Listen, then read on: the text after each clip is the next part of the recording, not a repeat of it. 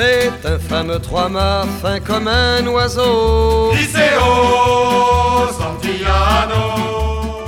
我们其实从小一直都，呃，是过着集体集体生活的，但是好像没有太有机会去学习或者说训练怎么去过公共生活。 Piano. On est condamné à être ensemble. Nous irons jusqu'à San Francisco. 好像就是有的时候人跟人之间的互动就是要靠麻烦来实现的，一来一去，有时候就有了一种好像牵绊了。对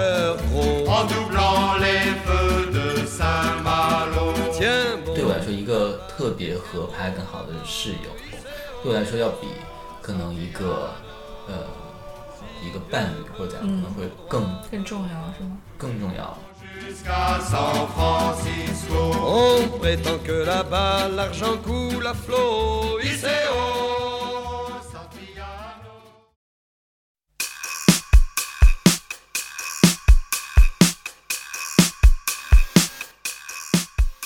来，我们先聊一聊最近的生活。最近生活就是 PO 了一下我们的博客，因除为此之外，乏善可陈是吗嗯 学校的事情，？OK，然后没有了。所以就是乏善可我。可以描述一个生活的细节给你听。可以可以可以。就有一天下班了以后就比较晚了，然后我就出学校想去找一个地方喝酒，一条街它有一个那个啤酒精酿，然后走进去，呃，就感觉非常的民生？嗯，民生凋敝的感觉。然后老板也非常，呃，就是他没有要留住我这个客户的那个意思，就是一个大摆烂的感觉。然后所有的餐馆，我想去喝二锅头的地方都没有，因为都关门了，因为已经就是十点半了这样子。嗯以前是开的是吗？就同样的时间点，就是嗯它是一个最近才发现，你才发现的这么一个现象，而不是一直这样的。也不是，只是想跟你描述一下，就是为什么生活乏善可陈，因为没有没有承载。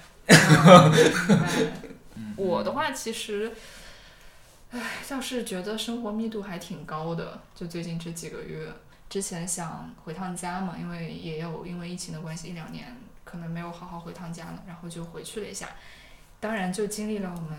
就是在国庆期间，所有离京的朋友都遭遇到了弹窗问题。嗯，然后。呃，就以至于说我在家待几天，或者说什么时候回来，其实都变成一个非常不可控，然后没有办法去做规划的事情。嗯嗯嗯所以我就抱着一种听之任之的态度，就嗯。我跑到那个火车站，第一天呃第一次去的时候，然后他说呃就是打开我的手机，发现那个弹窗，然后说我不能上火车，嗯。我甚至都没有挣扎一分，一就是一秒钟，直接就拎着行李箱就回去了，也不能说随波逐流，但是就是逆来顺受的姿态，就切割的很快嘛，情绪上。嗯。嗯但另外一方面，你又会觉得自己变成一个好像机器人。对我的舍友同学，回到租房问题，我的舍友同学就之前一直都劝我说，哎，我觉得你要持有一些，觉得你生活太太较真了，或者就是这个是方方面面的较真啊，就是我们上一期节目里有聊到嘛。嗯，然后对了，然后顺便说到舍友呢，我们的舍友正在房间里睡觉，因为昨天工作到凌晨五点钟，然后前一天晚上三点钟他还在打工作电话。嗯然后，所以现在我跟多老师是在我们家的厨房里，一个还挺大的厨房。话筒现在就放在一个冷冷柜上。多老师的背后是洗衣机，我的背后是灶台，这样子。是，对对对，但是我不觉得在厨房里聊天其实还挺有意思的，因为，嗯，你知道，就是以前苏联时期，嗯就是当环境在一个特殊时期的时候，嗯呃，当时就是俄罗斯人就很多都会聚在自己家的厨房里面聊天，嗯因为只有在厨房里聊天才是不会被人听到的。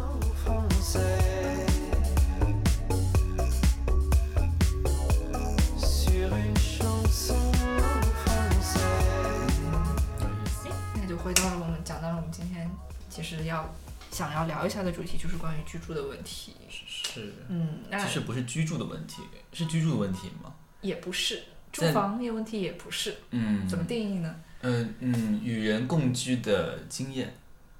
呃，或许可以吧。总之就是，前提是因为我最近搬家了，然后呢就久违的体验到了一点就是所谓的室友公共的温情。呃，也不能说是室友温情，就是公共生活空间。嗯嗯，因为这个是在我之前，嗯、这些年在北京工作跟生活的经验里面非常，就是在自己住房的这一块我是没有的。嗯因为就是说现在好歹有一个客厅了嘛，然后也可以让朋友们过来玩一下，吃个饭什么的。但像我上一套就是呃合租你确定吗的房子，因为你这儿这么远，可能不是真朋友不会来第二次。那 不是真朋友，我还不请来，可以吗？反正就是，嗯，然后然后呃，我觉得这个远也是看也是看地区划分吧，因为嗯其实这块儿我感觉集中就是做影视跟就是呃编剧啊，然后那些的还挺多的。嗯西边的话就是教育教育嘛，嗯，然后和互联网。但是呢，总之就是我上一套租的时候，虽然我两个舍友都非常的可爱，然后我们关系处的也很好，但是其实当时的呃，我们是没有客厅的，就进门就是一个窄窄的一个过道，就刚好能过人那样，因为你也你也去过的嘛。然后我觉得这个在我当时，反正回国之后，我在找房子、租房子的时候，当时感受就还挺深的。嗯就是因为觉得看到的所有合租的房子，大部分要么就是嗯，像我上一套房子那样没有客厅，嗯它只是一个过道；要么就是有客厅，但这个客厅呢，它也并不是真的作为客厅在被使用。嗯，就是很多时候都是被划分成不同的小块的区域，大家这里堆着一堆那种囤的什么洗洁精啊，然后呃卫生卷纸啊什么的，然后那边又放着一些什么其他有的没的，嗯 OK，但是其实我觉得这个东西，嗯，怎么说呢？我不知道你有没有什么印象，就是你小的时候家里面大概那个房子的布局是什么样的？感觉嗯、自己家换了可能三四次房子，然后嗯、当然可能这个呃面积可能就是说逐渐的稍微大了一点，但我觉得好像这个功能功能的区分的区域好像都差不多。嗯，你呢？你但是你是一直有自己的一个就是自己的小房间的，对吧？嗯，我一直有一个自己的小房间。嗯，对。那我觉得这个就我们还挺不一样的，因为我的话，嗯，虽然是有一个就是自己的房间，但是其实就我们家是不是属于呃，比如说在物品的划分上，我不会特别的就是严格的，比如说我房间里只有我的东西，然后我爸妈的东西就都在他们自己的房间里，就是其实嗯是 share 的状态，就是哪边空了哪边方便，就可能嗯在哪边放东西。嗯区别只是说我会在那张桌子面前做作业或者是干嘛而已。但是所有的家具跟陈设，包括我衣柜里的衣服，也不是说我的衣服就全都在我房间，然后没有其他的东西，就是大家都是混着放的。啊，那这个我家也是一样的。嗯我的房间里面有我爸的书跟他们的衣服嗯什么的，对。嗯嗯，然后就包括，嗯，就在我家，我其实好像也没有太会有这种，就是比如说把门关起来的经验，我非常少。反正就是我会觉得，嗯，怎么说呢，就是居住空间的一个结构，其实跟每个人自己的就是权利跟。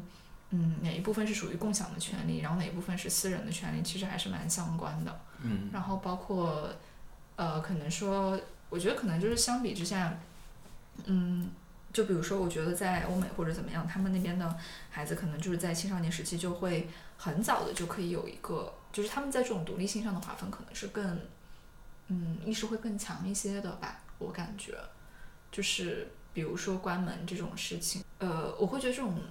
就大家一起共同生活的这种感觉会。就是跟父母之间的联系啊什么，好像在在中国会更强一些。嗯，我觉得父母介入会更强一些，我我有体会。你这样会让我想起，就是我就是嗯早年青春期的时候，我指的就是是初中的那个那会儿，嗯感觉就是呃我我觉得我父母特别喜欢开我的门，嗯嗯嗯就是明显感觉到那会跟你打就是一个，招呼吗？我就我正想说，明显感觉到是一种猝不及防的被开门的感觉啊就是他不会故意弄出一个声响说，哎，我走到门口了，或者说我敲、是敲下门，是肯定是不会的。嗯啊，而且再加上我家的就是那个门，它其实嗯门上有一个毛玻璃，你懂我意思吗？就是嗯它那个嗯那个门不是一个全是就是木头那个门，嗯它是有一块是毛玻璃。就可以你说奥特布啊。呃，你可以看到里面的人影在动，但是看不到具体的东西。对，但是尽管是这样的，他还是要就是猝不及防开你的门，这样就有一种想要哎，就是突然看一下你在干嘛，是吗？对，嗯，嗯那你会生气吗？嗯，我会不会生气？看我心情。OK，就是 s a d a b l 三对方 OK 好的，那其实回到我们刚刚那个话题，我是觉得，就是因为以前在嗯国外的时候，我觉得就是不管是住青旅也好，还是说去呃朋友家的，就是那种 g o l o g a t i o n 也好，就是能看到的是，一般都会有一个公共活动的空间，那个空间呢，大家也都是会有意识的去维护的。就当然，这维护的好坏，可能每每一户又跟每一户情况不是很一样，但是至少是会有这个 sense 在那边的。嗯啊，然后也都会呃在公共空间出现，就大家会在那边去做一些活动。嗯就就当然除了像比如说厨房这种就是做饭刚需的地方，嗯，就是其他的地方就坐下来，比如说呃就是可能喝个酒，或者是喝个茶啊，或者是就是抽根烟，我不知道抽烟可能不行吧，但是看个书或者什么的，嗯呃，就是他是会有事情做的。嗯但是我觉得在国内好像，反正除非是跟认识的朋友一起合租，不然的话，感觉就是这个公共空间好像很难被利用起来，就是以它原本的样，就是或者说以一种公共生活的样式去利用起来。嗯，是你等你当时回来就是找房子的时候会有类似的感觉吗？嗯，会有。嗯开始我以为是呃北京的房子太老的缘故，一些嗯太老的房子里面就没有公共空间啊，嗯。然后然后因为它已经把原本可以作为比如说客厅的那个嗯。空间已经做成房子的时候就没有公共空间了。嗯。但是你要去找一些新的后来建的房子，呃，就是公共空间很大的时候，你会发现，哎，它被别人当成是一个仓库在嗯。堆那边堆东西，嗯。啊、嗯，所以我我同意你说的，嗯。嗯，就是大家不认为这一个，至少我的嗯找房的经历告诉我，嗯就是大家不认为这个公共空间是呃需要被当成一个公共空间去对待的，嗯这样。嗯，所以我觉得其实是不是，可能我这样讲也显得有点武断啊，就是我们其实从小一直都，呃，是过着集体集体生活的，但是好像没有太有机会去学习或者说训练怎么去过公共生活，就我觉得这个是两个好像是不太一样的事情，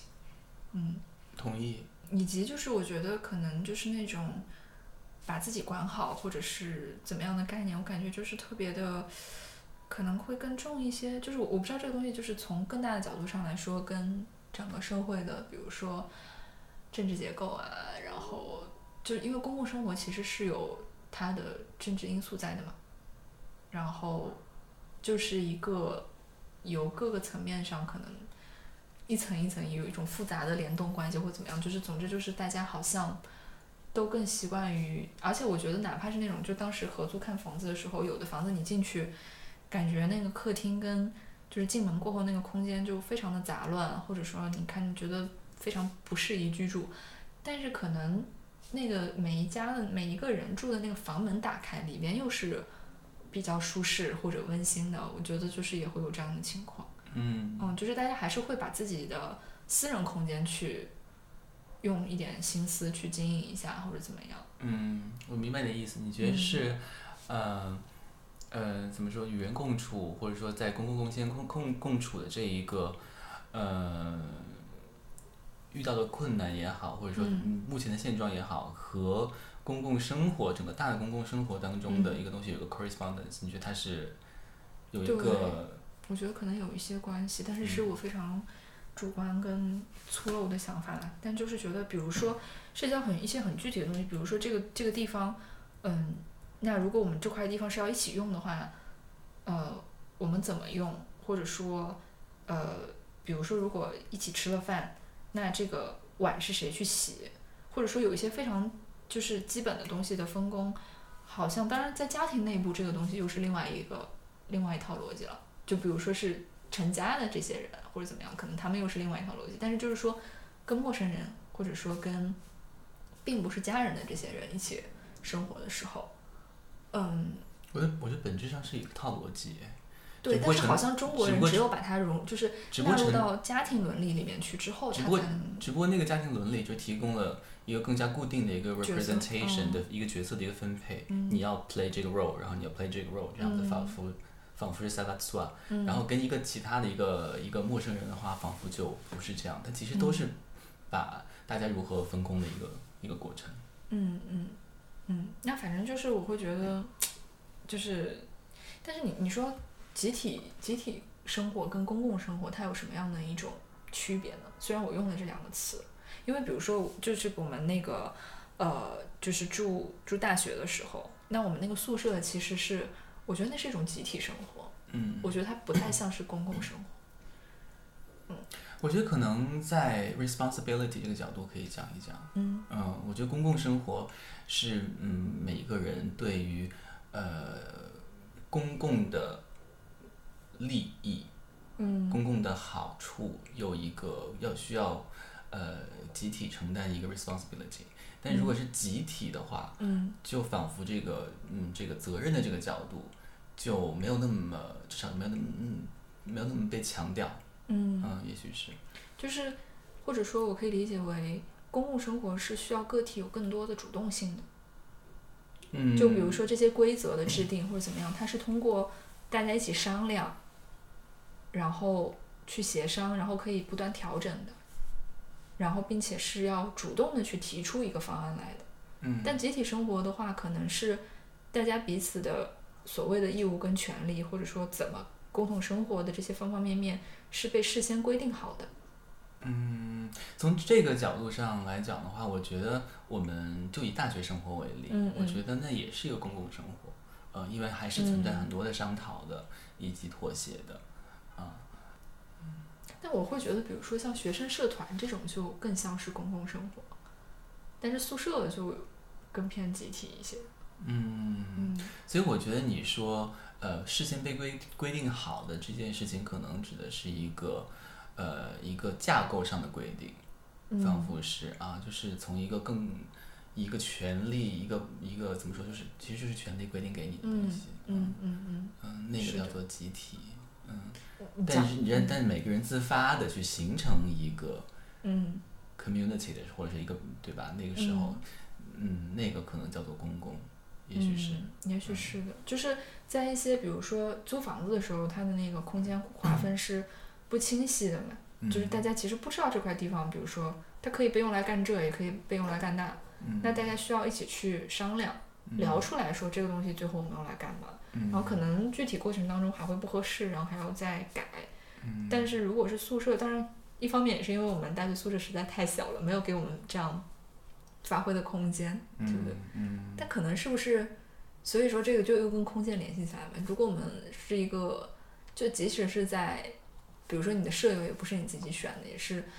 呃，在大学也是被分配的嘛，但是如果我们的宿舍足够大，想假想啊，它是不是也可能会有一个公共生活的这个空间？但是就是因为它太小了，呃所，以跟大小我觉得是有关系的。嗯这样我们就是，嗯，因为其实大家都是睡在一起，然后实在是分不开这个。嗯你知道，大学宿舍里面，因为一个人打鼾就可以引发极大的战争以及四年的不愉快，真的。难道不是吗？哦，是不是你大学四年都在戴耳塞啊？呃，我好像可能那会儿睡眠质量比较好，没 没有太被影响到。但是我也可能买过耳塞，我不记得了。但是反正就是还好吧。但就，呃，你说的这点确实，因为我们那会儿的宿舍只有十二平嘛，二平。。对，四个人十二平，那每人其实就是三平米，嗯嗯，其实就是一张一张床的位置嘛，就我们是上床下桌的。嗯然后如果门口的那两个人就是在都坐在椅子上写作业或者怎么样背靠背的话，后面的人就出不去了，就我们得站起来，然后给他挪挪到这样子。是，所以我就是最近听闻的一些就是。呃，怎么说宿舍里面的嗯事情，但我不能细讲啊。然后我就会觉得说，当时我跟我的舍友们在一起居住的那个欢乐体验，其实嗯是一个、呃偶然，也是一个幸运。嗯嗯，就是嗯，就是我们有一些基本的配置，让我们不会嗯过得不愉快。比如说，我们不打鼾，然后 然后我们没有人有，比如说呃打打打游戏要打到半夜两三点的那种哎，你嗜这样讲。我好惭愧，我昨天就打到了三四点。但你这是分开的房间啊。对对对，对然后关键是我舍友还没回来。然后大家又很有 sense，就是说要照顾到别人的感受，嗯，嗯就是这个，嗯。，OK。然后我刚才讲的这个集体跟公共啊，嗯，我觉得用法语讲就是集体就是 on est condamné à être ensemble，然后公共的话我还没有想好，就公共可能是，呃，on aime bien être ensemble。或者是 on essaie。On essaie d'être ensemble，或者是 on。或者说 en tant que être humain，嗯 on est né ensemble，on est né public，或者 on est né 就是这样子，就是把它当成是一个前提。嗯嗯嗯，确实是我在刚才那个，笑死我了但是但是那个时候真的是，你想我们在床上的一举一动，舍友都是看得一清二楚的。就除、嗯当然你可以装一个帘子啊，就是嗯把它围起来怎么样的。嗯，是，对，但连起围起来的话，又会就如果是那种不透光的帘子，你又会觉得特别压抑，嗯因为本身地方就很小。就现在再回想起来，如果让我再住到一个这样的环境里，就觉得有点难以想象，好像。嗯嗯，但当时好像也也没有什么，就这么过来了。嗯嗯，是，当时对于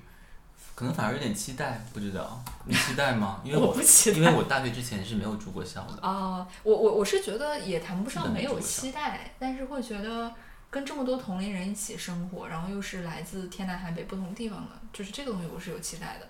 我其实居住环境本身其实我觉得那个时候。对，就是没有概念，就是也不会不会想，只知道说哦，大学是要住宿舍的，嗯所以就回到刚才讲那个法语，就是 on a on est condamné 啊，就是就是就是你这这件事情是要被接受的，嗯就只有这个这样一个想法，就不管好还是不好，要被接受。嗯然后，就因为也没有去过国，那时候也没有去过国外的学校，看嗯大家是怎么样的，也没有个对比。嗯。呃，然后也，嗯，刚高考出来，也不会觉得想象说我的生活本身，那个所谓生活就是我说我说我说生活就吃穿住行啊，那、嗯。那些东西，也不会觉得说我要怎么样，嗯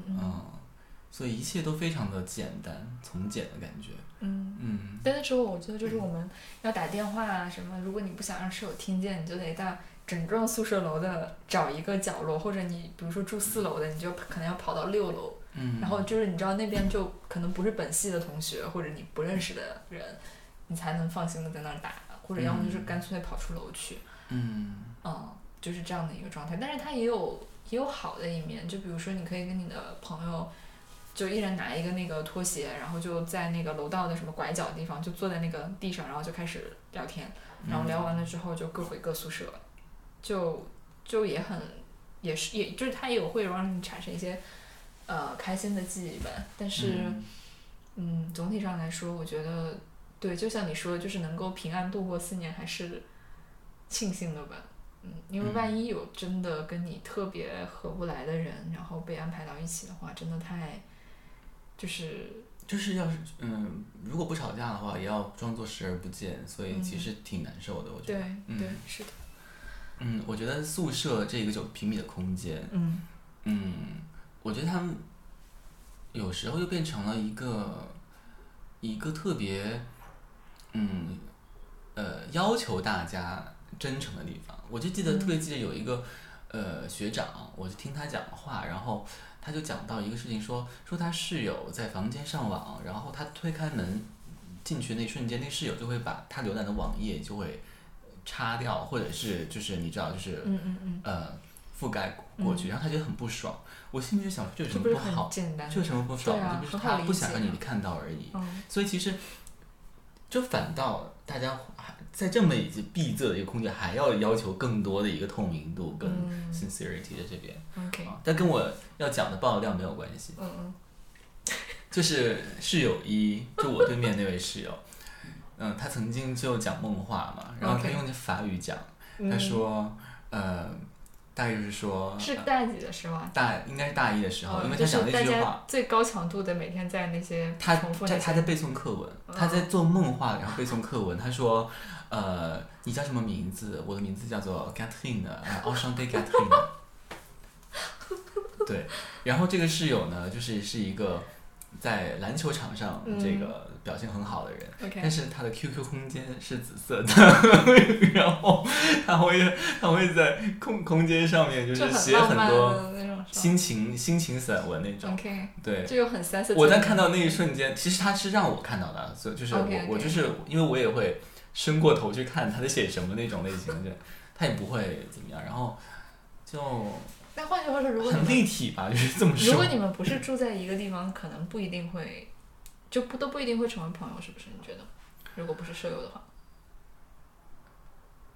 呃，不是哎我觉得是是，我觉得他跟我很投缘，哦然后我觉得我们后来聊天都很就是很，嗯嗯嗯对对对对。嗯然后还有另外一个室友，嗯，是那个，嗯，对嗯嗯对，反正那个室友，然后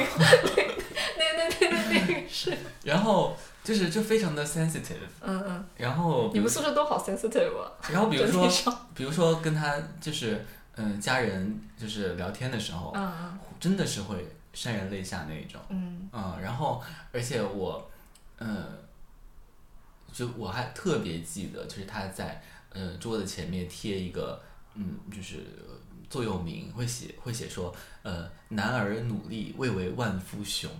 然后他贴还在朗诵这句话，然后我觉得就仿佛这句话就在我耳边，就一个人所有的生活细节都暴露在你面前，对，然后。我觉得就是仿佛还在昨天的感觉，因为我耳畔就是在回想那句话，你知道，因为他在宿舍里面朗诵那句话，嗯，对嗯，然后包括我跟就是写那个紫色 QQ 空间那位，我们还在宿舍里面大唱那个那个法国国歌那种的，然后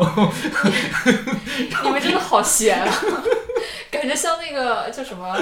i s c o n a f e l 崩剧》那个电影里，嗯，就是你是记不记得有一幕，就是那三个女婿是是是 跟那个法国岳父在那里唱，天呐，是是是，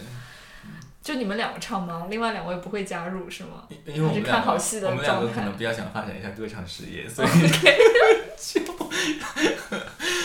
震耳欲聋的声音那边唱。然后他们俩就是旁观是吗 他们俩，我不记得他们俩当时在干嘛。？OK OK，嗯，但因为我们宿舍对面是意大利语的，所以可能也是想唱给对面听吧。有病吧你们，笑死！哎呀，真的是，嗯，然后我们宿舍我觉得就是可能印象比较深的一点，是因为我们有一位是维吾尔族的那个同学嘛，嗯然后他就每天早上都要下来做礼拜。然后我一开始时候不知道，就真的是大家太缺乏一些这种就是文化常识，就感觉因为他需要在地上铺一块那个毯子，然后穿的那个他们就是穆斯林的那个衣服，而且方位跟时间点都是有讲究的。然后他在那儿做礼拜的时候，我就在床上就看见了之后，我就想，我是下去呢还是不下去呢？就感觉不下去，好像怕一会儿上课会迟到，但是下去我又真的很怕打扰到他，嗯因为我们那个过道真的是特别特别窄，嗯就你想一一个人就是他趴在地上的话，其实整个空间就是走路都没法走的状态嘛。就我如果走的话，就是只能真的是踮着脚，然后势必还是会碰到一些，比如说他的衣服或者怎么样的。嗯然后所以就对，但是也是让我，就那个可能是我的一些，我觉得对所谓文化多元性的一个启蒙。嗯。嗯，因为我们自己我自己过去生活经验里其实蛮少，就是嗯。见到可能就是有跟不同民族的同学一起、嗯。一起生活的这种，特别是就是特别近距离的一起生活的这种经验的嘛。嗯。然后包括我们后来还也跟他聊了蛮多的，我觉得挺就是拓拓宽了我的一些见闻跟就是知识，嗯，嗯我觉得嗯。还是挺有挺有利的。嗯而且我会觉得他们他们真的关系之间非常非常好。就比如说他生病的时候，他呃有俄语系的一个女生，就是也是维族维族姑娘嘛，会到我们宿舍来，然后就爬到他那个床上，然后帮他就是比如说擦身体啊或者怎么样，就是真的就是跟亲姐妹一样的那种感觉。嗯嗯，然后就这些东西，我觉得是你，就是我我嗯怎么说呢？就我我不去评价当时就是这种集体生活是好还是不好，但是没有了这种客观外在的条件，我我是不会有机会看到这些的。我觉得，嗯确实不是好或不好的问题，对它就是一个塑造了我们。给了你这么一个工具是胸，你没有办法拒绝，然后对，是，嗯嗯，可能今天我们的关键词其实是无法拒绝的共同，无法拒绝的集体生活。聊天中两个人都是 本质上都是非常 非常 in in individuality。哎，其实本来就是啊，比如说你现在租这个房子，如果你要是有钱的话，嗯你还是会自己买一个房自己住，对不对？然后，也不一定哎，嗯，因为其实我会觉得，嗯，我这次搬家其实是出于两方面考虑嘛，一方面是因为换工作了，嗯然后当时想着要节省一些预算，因为因为确实在西边住房特别的没有性价比，又贵，然后你可能住的又没有那么好嘛，嗯嗯，然后另外一方面其实。因为大家现在都处在一个，就像我们前面讲到的，就是比较有非常多不确定因素，然后呃也没有太多能让你感到开心，然后感到有生命力的这种事情嘛。嗯，就其实大家在各自的人生轨轨道上，其实虽然都在往前走，但是多少都有点无力或者是迷茫的感觉。嗯，然后我觉得在这种时候，如果有一个室友的话，其实是呃，就是可以给你增添一点生活的气氛。嗯啊，我是会有这种感觉的，就是比如说我呃之前的话，虽然我也会给家里买花或者怎么样，但可能就我要等那个花就是已经枯到就是我觉得撑不下去了或者怎么样，我才会再换一换。呃，也可能是在我心情真的特别好的时候，我才会去买，就不是一个 routine 的东西。但现在我就会觉得有这么大的，就也也不是也没有很大，但是就是有一个客厅摆在那边，然后好像不放点花或者不放点装饰的东西，好像有点对不住。那你一个人也可以，比如买房子，你也可以有，也有，你也可以有客厅啊，你也可以就去不一样装饰啊。就不一样，因为我会觉得，嗯，比如说做饭这件事情，我刚搬过来这天就，因为那会儿也是呃隔离的关系啦，当然一方面，呃，就是因为回了一趟老家嘛，然后再过来要居家观察几天，但在那几天我真的是天天都在做饭，嗯。然后我就会觉得我在这些事情上，我觉得我是有点表演型人格的，嗯。就是我并没有，可能不是说做饭这件事情，或者说装饰这件事情本身，嗯。当然它本身也能给我带来快乐或者怎么样，但我觉得我更大的满足感是我去做了一个事情之后，也让别人看到，嗯就是就是会有一种，就这个东西会给我带来额外的一个成就感，或者是说嗯快乐。嗯，让别人看到，我觉得也让别人认同，让别人称赞，也让别人享受到。呃，也不一定是称赞，我觉得倒是就是就是一种分享吧。嗯，就我觉得分享本身就是有意义的。嗯，我觉得这个还蛮值得探讨的。对，因为这涉及，嗯，因为它讲的是我们为什么需要一个，比如说一个室友这样的角，一个好的室友的这样的角色，嗯一个，嗯，对它的存在而且。而且另外一方面，我会觉得，比如说在呃个人的习惯上，如果我一个人住的话，因为我也住过那种就有厨房的单间嘛，嗯我可能会自己的懒的话，我可能会把那个早上吃了饭之后，我会把碗筷什么堆在那边。我可能一天，我甚至到第如果忙的话，我可能第二天我才想到去洗或者怎么样。但现在的话，我就会虽然有时候我也会懒，但是我不会让它就是拖过，比如说半天或者是多少，因为会觉得如果你不把它收拾干净，会影响到别人。嗯，然后就这种好像是道德上的一种，嗯，义务感和责任感，会让你表现的更 civilized，或者是这是责任，也是自己在留给别人的印象，一个 image。对嗯，但是它客观上会促使你就是好像以一种更良好的或者是怎么样的而且你做到之后你会。更开心，嗯，你也会更开心。对，对，嗯，反正就是我觉得人跟人之间的这种连接跟互动吧，尤其在现在这样的一个呃大的背景下，我觉得还是非常重要的。嗯所以嗯，所以就是搬家我。觉得可能在任何时代都是重要的，对，当然了，但是就 是，嗯，就是在这个时候可能尤其重要。嗯嗯，因为大家好像都太缺乏一些力量感了，或者是、嗯对，就是可以互相给予一些慰藉吧。我觉得，嗯，需要在自己的绝对私人的空间之中找到一个能够 balance 掉，嗯，可能外部的一些压力。离开这个房子之后会碰到的一些看我们门口的地毯了吗？看到了，整栋楼就你们家地毯最 最华丽。不是不是最外面那个，是里边这块儿。哦哦，呃，那个我舍友买的，然后上面写的是与这个傻逼世界的分隔线。这我没看到。对，然后外面那块儿是他出于一个广东人的信仰买的招财进宝，而且还是大红色。但是它因为太大了，所以一开始的时候其实有点部分的挡住了我们隔壁那家人的门，于是我不得不把那个下面半截剪剪了了。但是它中间是只猫，你知道吗？然后我就觉得，如果把那只猫拦腰截断，哦太残忍了。然后我就发挥了一下创造性，把它的腿跟尾巴留了下来。对，可以。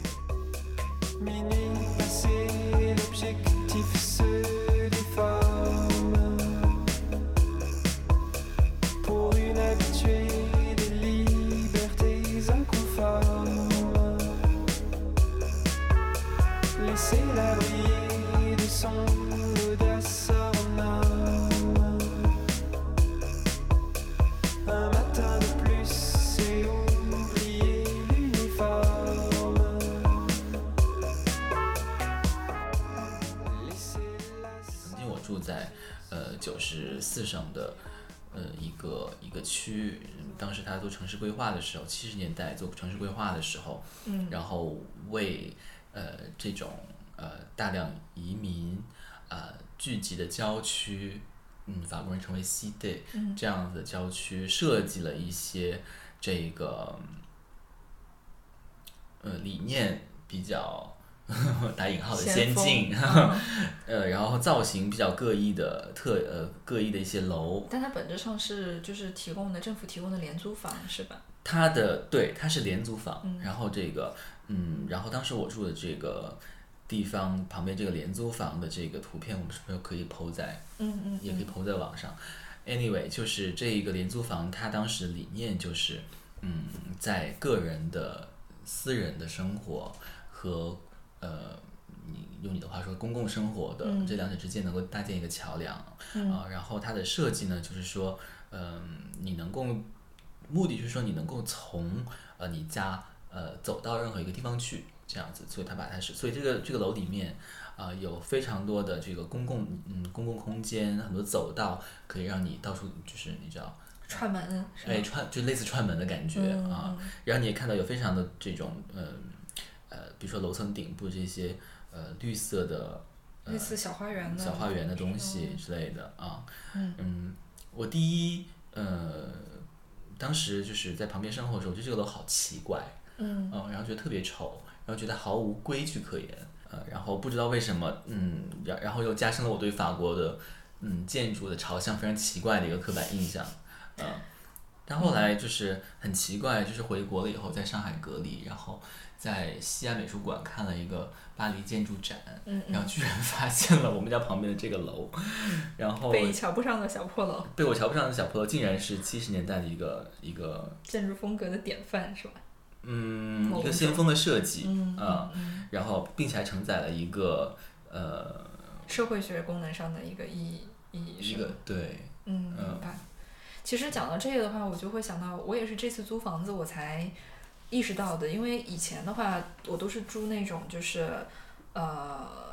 就是类似自如啊或者什么那种嘛，就不是说直接跟房东去签的合租的房子。所以这一次因为要找，就是当然也是通过中介啦，但就嗯知道了很多原来我不知道的关于在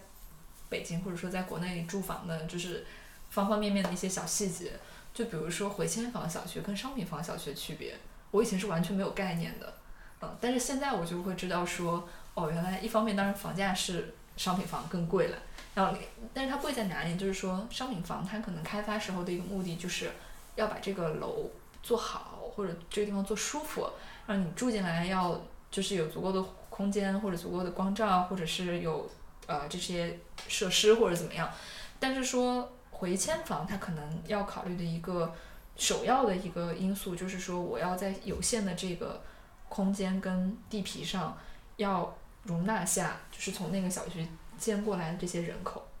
就是我一定要把空间利用到最大化，这是他们开发商首先要考虑的问题。然后这个是。我之前完全没有概念的。所以回迁房呃，比如说它不会有落地窗，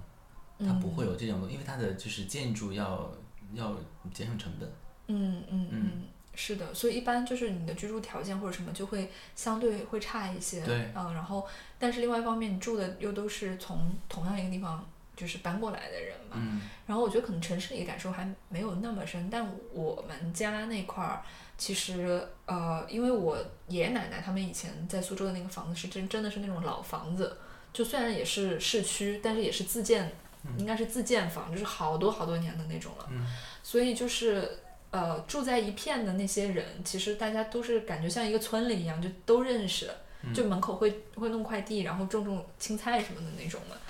然后后来拆迁的时候，就是大家也就对，也就被顺理成章的，就是因为都是一一片一片就是拆迁的，所以就都被迁到了同一个小区里。所以感觉在这种小区里边的，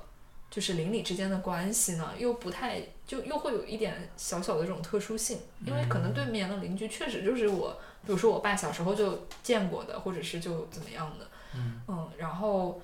对这个我觉得也是挺有意思，但是后来就是大家可能就有的搬走了或者怎么样，就好多年了嘛。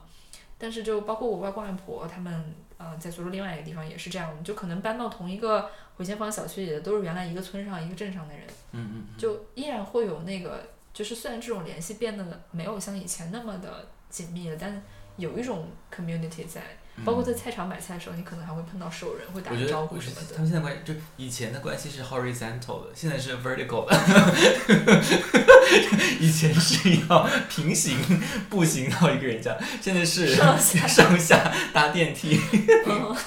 可能是吧，就反正可能，尤其对年轻人来说，也没有说熟到说会经常去串门的这种程度，但是大家都是 认识，然后也都就是见过的这种门。但是反而是我觉得，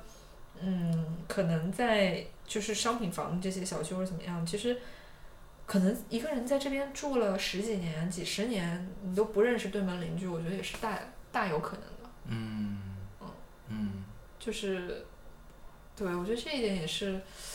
也是挺有意思的一件事情，因为在嗯，在法国的时候，我觉得好像就打招呼是一种政治正确嘛，就是嗯，或者说你嗯。经常碰到，你不光是跟门门房啊或者什么人，就要质疑一下应或该也不者怎么样。至于到不认识邻居吧，因为毕竟这个，比如说你那个每一个小区或者每栋楼都有那个物呃物主的那个委员会呃业主委员会呀、啊啊啊，然啊后现在不是每个小区都有群吗？！OK，几零几不是都写着呢吗？就因为疫情的关系是吗？对，就是疫情之后，我觉得是一幢楼里面的人，就是虽然是以这样一种就是比较奇特的方式，但是确实让大家认识了，或者说嗯，对，尤其是在上海嘛，因为那会儿我有一些朋友也在那边嘛。嗯当然坏的方面我们不去讲了，就大家都知道。那我就讲一些比较，就讲就可能会有点好笑的点，就是我的一个呃，应该是中学同学吧，也是我一个朋友，他一开始住的那个小区呢，基本上都是老年人，嗯然后他们当时就是呃封闭的时候团购，他想团购可乐。团了好几次都团不上，因为永远都就是凑不满那个人数。嗯然后他们楼里就大家团的都是什么米面油啊，就是那种日常的必需品啊一些东西嘛。所以后来一旦解解禁了之后，他马上就搬搬去了另外一个就是年轻人更多的小区。他说他就是为了团购，可以嗯就是对。然后我才意识到哦，原来还有这么一个，就是大家在就是消费的这种习惯上，或者说对，就是本来这个东西是不受这些东西限制的嘛，但是在这种特殊的嗯，就是历史条件或者说就是社会条件下，它就变成了一个对你的一个制约或者什么的。嗯是嗯嗯嗯嗯哎，然后，然后其实像这种就是刚刚讲到就是邻里之间的这种关系嘛，就是嗯。就是你你说的那个，你们你以前住的那个地方附近那个楼，就是大家可以经常互相可以，至少它在建筑设计上是提供了让你互相去串门，然后鼓励你去，就是彼此之间去有一些互动的。所以我觉得就是反观就是，嗯，至少在嗯七十年代法法国或者说就是我我所接触到的那两三幢呃所谓先锋设计的一些居民楼，嗯所以他们尝试还是有道理的。或者说，他们想要找到另外一个 dispositif，今天的 另外一个关键词，去让它重新结构一下人际关系。嗯嗯嗯嗯嗯。那我其实比如说那个呃十一那几天，我不是回了趟家嘛，然后我在逛我们家那边的那种小弄堂的时候，我当时就嗯就有一个场景让我觉得印象很深，就是因为苏州都是那种小，就是是有那种刻板印象里的小桥流水跟小弄堂的嘛，确确实现在也都还有，然后两边就是民居。呃，然后这边的大概是四呃，可能五点钟左右的时候，然后这边有一个阿姨，她就应该是家里做好了晚饭，然后呢，她就站在那个河边上，就门口就是那个就是河河沿嘛，然后她就一只脚搁在那个那个那个栏杆上，然后就跟那个河对面的一个嗯一个阿姨说，呃，就说你你做晚饭了吗？然后说我们一会儿要出去就是散步，然后说那个你你赶紧的，说一会儿我们就不在家了。嗯呃，然后那个对面的那个阿姨呢，她是在自己家的厨房里，嗯但是因为那个呃房子都是沿河的，然后也没有多少距离嘛，所以她站在厨房的那个窗口其实是可以看到对面的。她就在那个窗口，然后就就回应他，就说啊马上就过来，马上就过来。然后过了一会儿就拿了一个那个那个空的那个瓷碗，然后从家门里出来，然后牵着自己的狗，然后过那个小桥，过了那个小桥，然后绕到这边来，去他们家就是盛一碗白米饭这样子。然后我当时就觉得？就是回去吃，就是等于说他的邻居做好饭哎了，他就不用做了。其实是一个特别，你看你你能问出这样的问题，就说明我们的或者说在城市里，就是或者说在这种小区里面生活久的人，其实我们会觉得这件事情是有必要吗？就这样的一个感觉，就不就一碗饭吗？或者说，呃，就是自己家煮一煮就好了，或者说我煮了，我也不会想到喊我对门邻居来吃，就是要么就是正儿八经的就上门大家聚个餐什么的，对吧？但它不会是一件那么稀松平常，然后就是大家可以去 share 的一个一个事情。嗯，但是在他们的日常经验里，就是很随便的，就是我现在弄了一锅饭，我还挺好奇的，你的这一个，那你当时你你本人在哪儿呢？我在那个路上走啊，哦，我在散步。哦，对对对，我就是刚好路过，然后看到那个阿姨这样子，，OK OK，对，然后我当时觉得，就是那种生活气息好像离我特别特别远，就是我，嗯，就觉得。但同时，它里面有让我觉得非常舒服的地方，就像就像我们一开始讲的那个，你说最近的流行词就松弛嘛，嗯。我觉得这种人际关系里就有一种非常，有一种巨大的松弛感，嗯。就是很随意，就是我都要出去散步了，然后但是我煮好了米饭，我就喊你过来盛一碗米饭吃，这样你回去你就不用自己再再煮了。嗯，然后那边呢也是他已经在厨房里忙活了，然后就会拿个空碗，就是就为了盛碗米饭，然后绕到对面河对面邻居家去盛。嗯然后还拎着自己，还牵着自己的狗，然后一边还在说他家狗就狗吧，出门就很激动，就在那儿叫啊什么的。然后那阿姨就一边一边那个骂他那只狗，就你叫什么叫啊？有什么好？就是就是你就是那种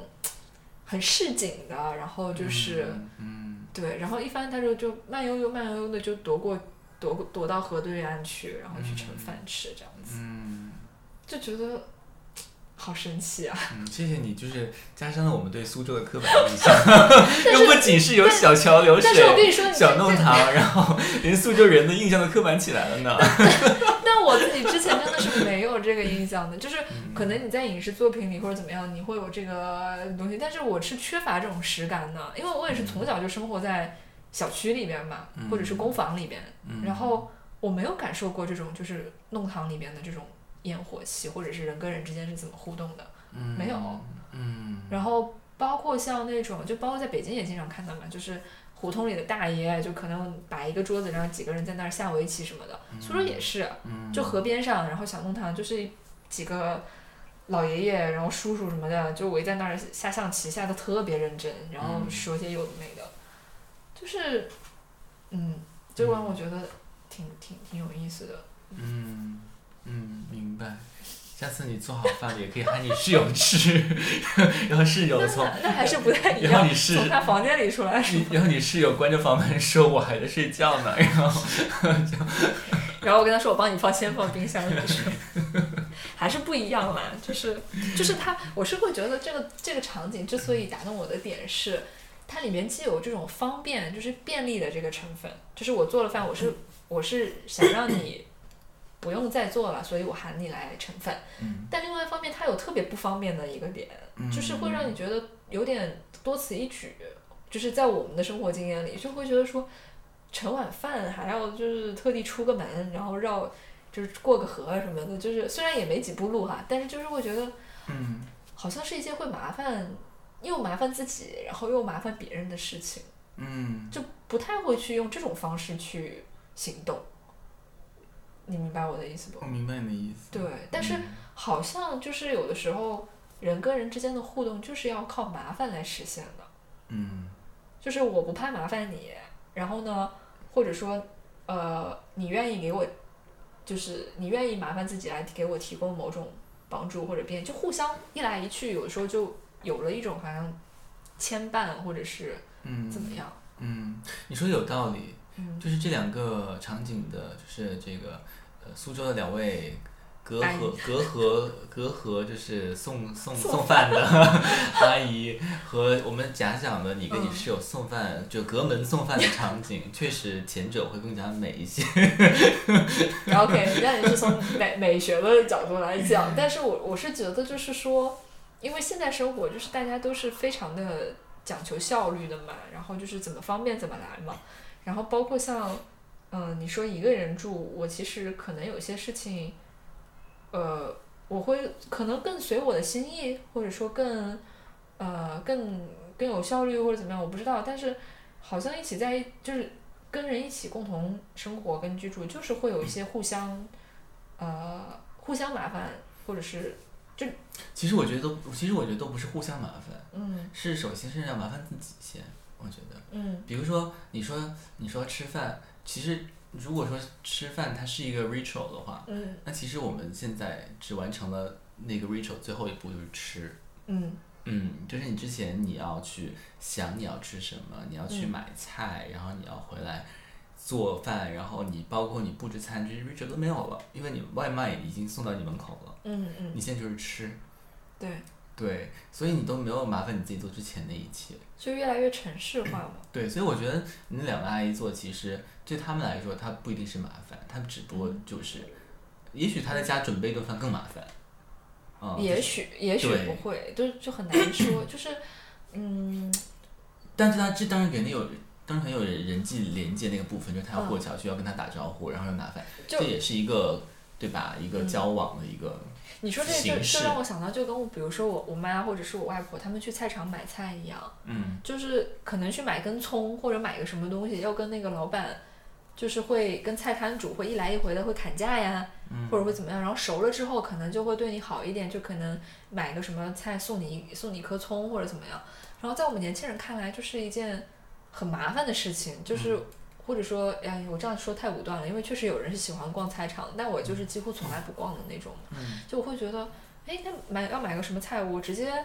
就是 A P P 上一看就能看得清清楚，就所有的那个那个 list 都在上面，嗯然后点了之后量跟那个我都好控制，然后也不会缺斤短两，然后直接别人就给我送上门来了，就很方便。嗯但是好像就是去菜场这样一个麻烦的一个步骤里，或者说讨价还价，你看上去好像是降低效率的一件事情。嗯但是它也是人跟人之间的一种互动方式。然后它好像就是你这样一来一回之后，好像就比你单纯把一个菜给你快递上门，就好像多了点什么东西出来。嗯，多什么呢？嗯，就是用比较通俗的说法，就是一种烟火气，或者说怎么样。但是我觉得可能可能就还是人跟人之间的连接跟互动吧。我觉得可能是对于这个世界、对生活的最直接的体验的那个东西缺失了。啊嗯我觉得你你去菜场，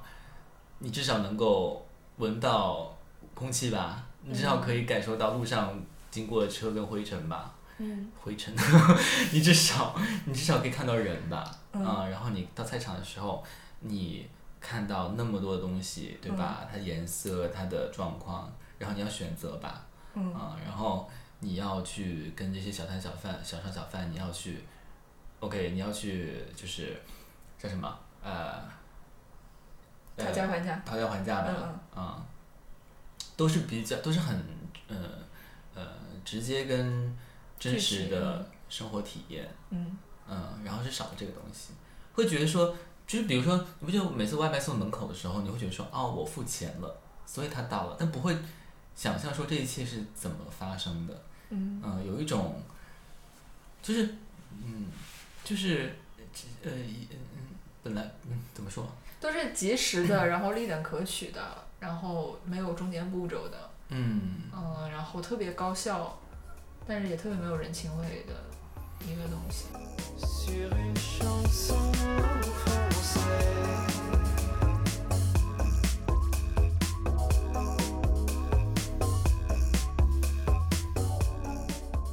你当时在巴黎的时候跟就是大家跟朋友或者说里边也有陌生人嘛就一起合租时候的一个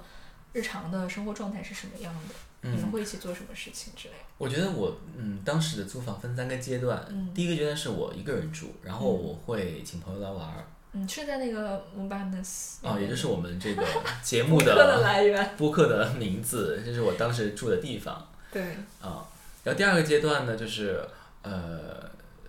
一个租一个合租一个比较大的房子，然后有很大的客厅，嗯嗯呼朋引伴的来玩儿，然后呢有呃他们来自不同的文化和地区，然后第三个阶段就是我最后在法国的一两年时间，然后跟呃一个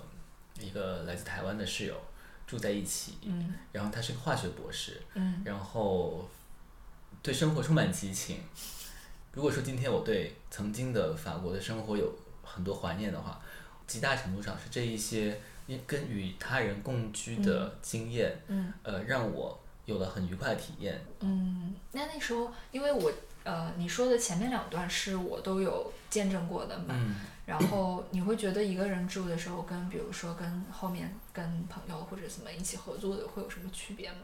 一个人住，呃，比如说有时候无聊会不知道干嘛，嗯嗯，跟别人住会有碰撞，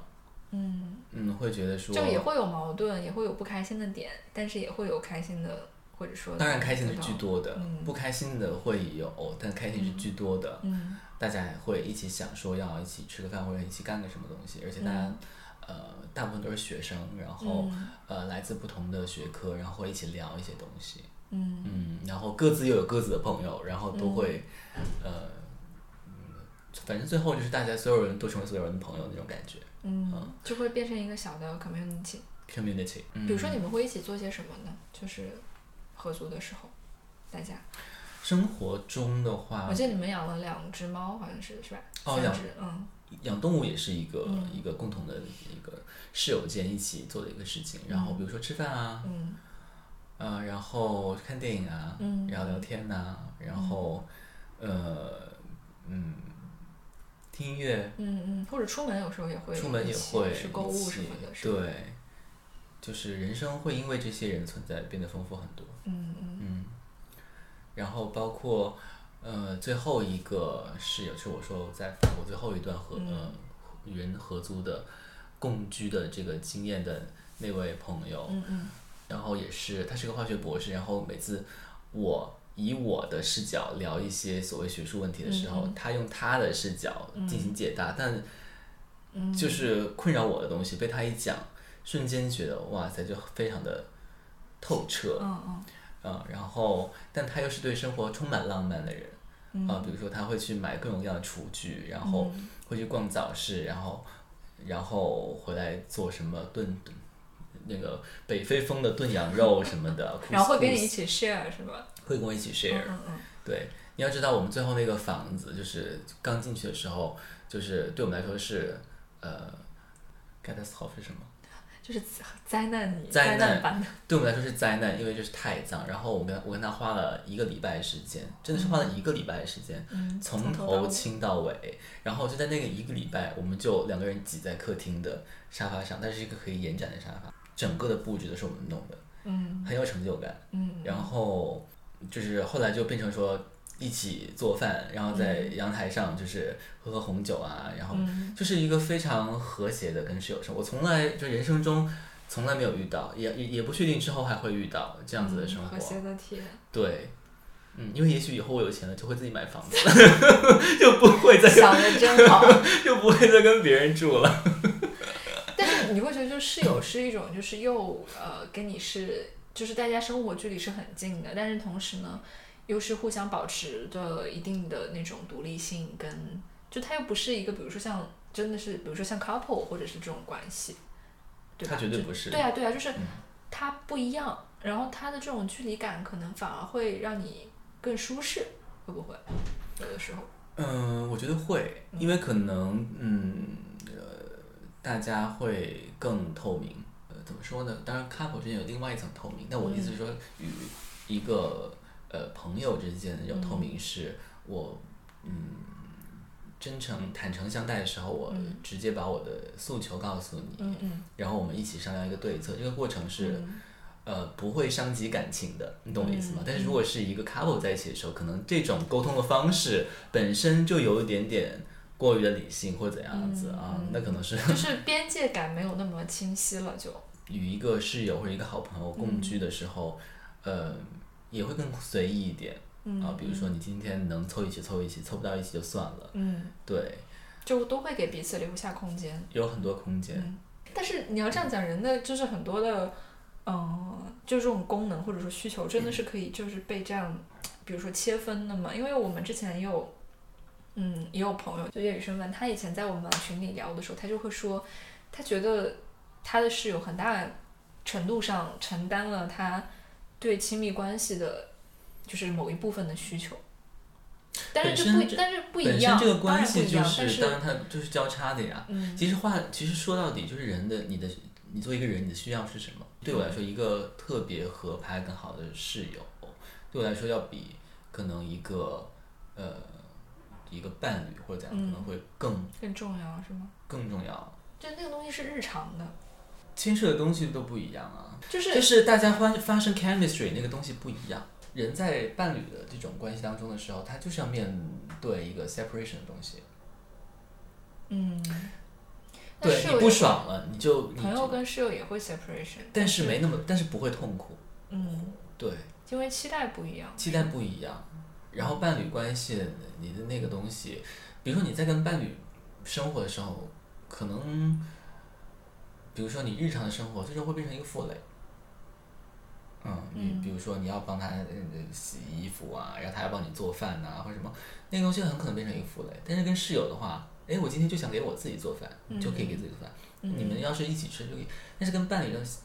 就是不是这么的 evident，因为你如果这么做的话，就画下了一个界限。明白。我觉得正是因为好的室友或者好的朋友做室友，嗯不需要彼此忍受，这是很重要的一点。嗯但是伴侣关系当中，没有哪段伴侣关系是没有忍受的。就是大家又是可以共同的去分享一些东西，但是随时又可以自己撤回到自我的那个对框架里面去，然后互相也完全能够理解跟体谅。对，嗯或者说不是都不是理解跟体谅，而是大家这就是前提，就不会当个事儿不会当个事儿了。嗯对他没有伴侣关系当中那种，呃，两个人因为好像你就必须要 share，必须要对，有某种 violence，有某种纠缠在一起，但是又会造成某种 violence，就是更松弛。嗯。